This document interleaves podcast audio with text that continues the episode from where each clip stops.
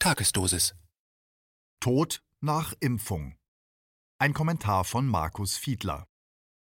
Die Impfstoffe gegen Corona sind sicher und wirksam. Das sagen Gesundheitsminister Spahn, Kanzlerin Merkel und, Zitat, Experte, Zitat Ende, Lauterbach. Sie haben recht. Die Impfstoffe sind wirksam und todsicher.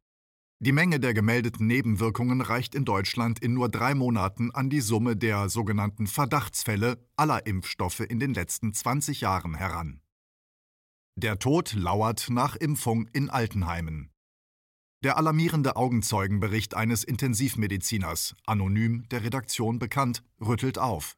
Er sagt, Zitat, Seit Januar sind auf der Intensivstation nur noch wenige Menschen mit Diagnose Covid-19. Was jetzt aber zunimmt, sind Menschen mit schweren Nebenwirkungen der Impfung. Zitat Ende. Des Weiteren sagt er aus, Zitat, in einem Altenheim hier wurde der BioNTech-Impfstoff an 40 der 60 Bewohner verspritzt. Bis dahin gab es in der Einrichtung überhaupt kein Corona. Am Freitag wurde geimpft und am Montag waren drei Tests positiv.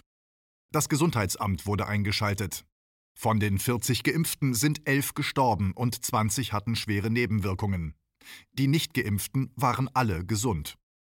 Eine Dame landete bei mir auf der Intensivstation mit einer Gesichtslähmung. Ich rief das Altenheim an und erhielt so die Informationen. Ein möglicher Zusammenhang zur Impfung wurde dort erst durch meine Nachfragen gesehen. Das Gesundheitsamt sagte, die schweren Verläufe wären durch eine neue Virusmutation hervorgerufen worden. Zitat Ende. Dieser Bericht stimmt überein mit knapp 200 gleichartigen Berichten, die die Seite corona-blog.net zusammengetragen hat. Die Alten und Schwachen sterben weg wie die Fliegen nach der Impfung. Die Daten lassen die Vermutung zu, dass die Impfungen die Menschen anfälliger für folgende Covid-19-Infektionen macht oder aber, dass sie direkt an den Folgen der Impfung sterben, die wie eine Covid-19-Infektion daherkommen. Wollte man nicht besonders diese alten Menschen schützen? Massive Gesundheitsbeschwerden im Zusammenhang mit Impfungen. Von den Gesunden, die mitten im Leben stehen, hat ein hoher Anteil direkt nach den Impfungen schwere Nebenwirkungen. Sie liegen mit hohem Fieber im Bett, haben mit Fehlfunktionen des Nervensystems, des Muskel-Skelettapparates und des Magen-Darm-Traktes zu kämpfen. Unter den geschädigten Rückmeldern von Nebenwirkungen sind zu drei Viertel Frauen. Das Paul-Ehrlich-Institut PEI vermutet, dass diese auffällige Asymmetrie mit der häufigeren Impfung von Frauen zusammenhänge. Geschlechtsspezifische Daten zu den Impfzahlen fehlen aber im PEI-Bericht. Wahrscheinlicher ist eine tatsächlich signifikant erhöhte Gefahr für Nebenwirkungen bei Frauen.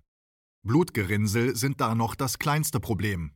Sie haben laut Datenbank der Europäischen Arzneimittelbehörde EMA nur einen Anteil von ca. 2,5 Prozent unter allen Meldungen. Siehe auch Demokratischer Widerstand Ausgabe 41, Seite 3. Europaweit wurden laut EMA bis heute 107.733 Fälle von Gesundheitsbeschwerden im zeitlichen Zusammenhang mit Impfungen des Vakzins von AstraZeneca gemeldet. Das sind rund 27.000 Fälle mehr als letzte Woche.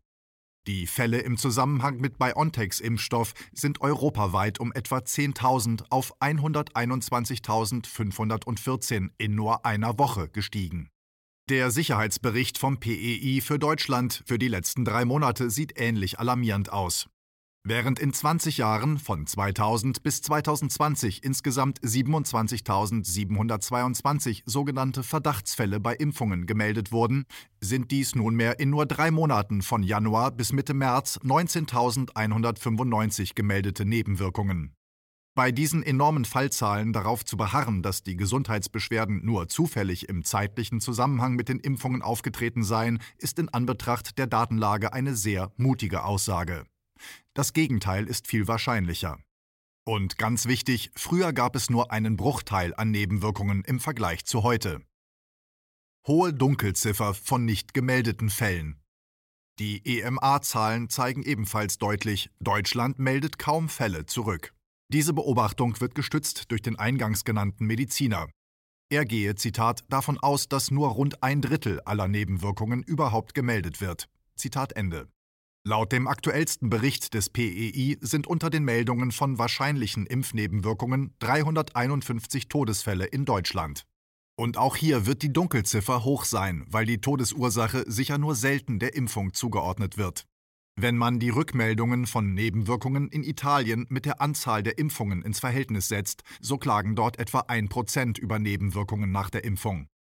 Das ist deutlich höher als bei allen mir bekannten Fallzahlen der klassischen Impfstoffe der letzten Jahrzehnte. Säuglinge werden mit nur unzureichend geprüften Covid-Vakzinen geimpft. Und dann ist da noch die Auffälligkeit, dass offenbar Säuglinge und Kleinkinder mit AstraZeneca und BioNTech geimpft wurden. Laut EMA-Datenbank wurden hier bei AstraZeneca inzwischen 151 sogenannte Verdachtsfälle mit Impfnebenwirkungen bis zum Lebensalter von einem Monat zurückgemeldet. Wer impft Säuglinge mit nur vorläufig zugelassenen Impfstoffen? Und das, obwohl Säuglinge, Kleinkinder und Jugendliche bekanntermaßen so gut wie gar nicht schwer an Covid-19 erkranken. Die Meldeformulare zu den Kindern lesen sich wie Folterberichte. Hier nur zwei Beispiele. Zitat ICSR EU EC 10007613763 Impfung mit AstraZeneca Mädchen Säugling ein Monat alt anhaltende Gelenkschmerzen, Kopfschmerzen, Beinschmerzen, Fieber, Schwitzen, Hautausschlag für zwei Tage.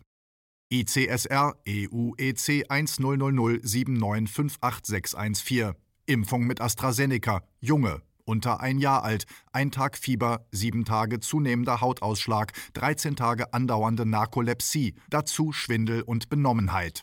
Zitat Ende. Und das ist nur eine Auswahl der gemeldeten Symptome.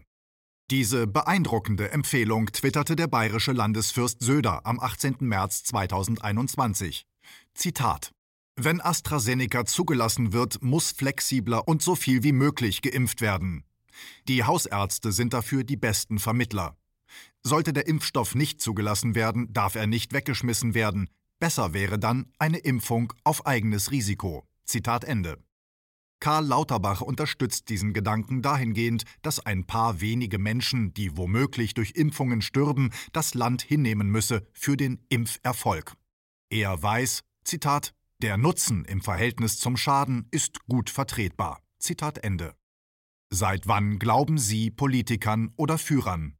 Wenn Sie das alles unglaublich finden, lesen Sie die Fallberichte der EMA. KenFM ist crowdfinanziert und unabhängig. Leiste deinen Beitrag zu freier Presse und unterstütze unsere Arbeit finanziell. Wenn du zukünftig keine Beiträge verpassen willst, abonniere den KenFM Newsletter und installiere dir die KenFM App für iPhone und Android. Weitere Informationen auf canfm.de/support. Hallo Community. In diesem Video möchten wir euch das Thema Bitcoin ans Herz legen. Wir werden euch erklären, was Bitcoins sind, wie man damit bezahlen kann und welche Bedeutung diese Währung für KenFM hat. Viele von euch haben sicher schon von Bitcoin gehört oder nutzen es sogar privat. Wie ihr KenFM mit Bitcoins unterstützen könnt und warum das für uns aktuell sehr wichtig ist, verraten wir euch jetzt. Das ist ein Bitcoin. In Wirklichkeit existiert so ein Bitcoin aber gar nicht. Es gibt ihn nur virtuell im Internet als digitale Währung in einem digitalen Konto. Bitcoin ist eine sogenannte Kryptowährung, die bekannteste weltweit. Man kann damit via Computer oder Smartphone einkaufen, spenden oder sich gegenseitig Bitcoins zuschicken. Bitcoins kann man wie Währungen oder Edelmetalle zum aktuellen Wechselkurs kaufen, verkaufen oder von Freunden zugeschickt bekommen. Einzige Voraussetzung, ein E-Wallet, zu Deutsch eine elektronische Geldbörse. Das ist ein Account oder Konto, über das man Bitcoins empfangen oder versenden kann. Wie ihr wisst, nutzen auch wir bei KenFM schon seit ein paar Jahren Bitcoin, damit wir im Notfall auch finanziell unabhängig bleiben können, zum Beispiel von Banken, die uns nicht mehr mögen. Da viele Banken mit unserer Berichterstattung nicht einverstanden sind und nicht im Zusammenhang mit KenFM genannt werden möchten, kam es in den letzten Monaten so weit, dass uns gar keine Bank mehr mag. Weshalb wir leider damit rechnen müssen, vom kompletten IBAN-Zahlungsverkehr ausgeschlossen zu werden. Deshalb der Appell an euch, beschäftigt euch jetzt schon mit der Funktionsweise von Bitcoin, damit ihr uns auch im Notfall trotzdem weiter unterstützen könnt. Alles, was ihr dafür tun müsst, ist, eure bisherige Unterstützung in Euro einfach in Bitcoin an uns zu senden. Dazu legt ihr einfach eine kostenlose E-Wallet an, wandelt einen Betrag eurer Wahl in Bitcoin um und sendet uns diesen an unseren Bitcoin-Account. Den Link findet ihr unter jedem unserer Beiträge sowie unter diesem Video. Alternativ dazu könnt ihr aber auch diesen QR-Code mit eurem Smartphone scannen. Übrigens, eine detaillierte Schritt-für-Schritt-Anleitung haben wir zum Nachlesen für euch schon einmal vorbereitet. Ihr findet sie auf canfm.de/bitcoin. Ob Bitcoin oder Kryptowährungen wirklich die Zukunft des Geldes sind, wissen wir nicht. Aber vielleicht ist das bald unsere einzige Option, so unabhängig wie möglich und vor allem ohne Bankkonto für euch in Zukunft weiterhin freien und unabhängigen Journalismus machen zu können. Wir hoffen sehr auf eure Unterstützung und sagen jetzt schon tausendmal Danke. Euer Team von KenFM.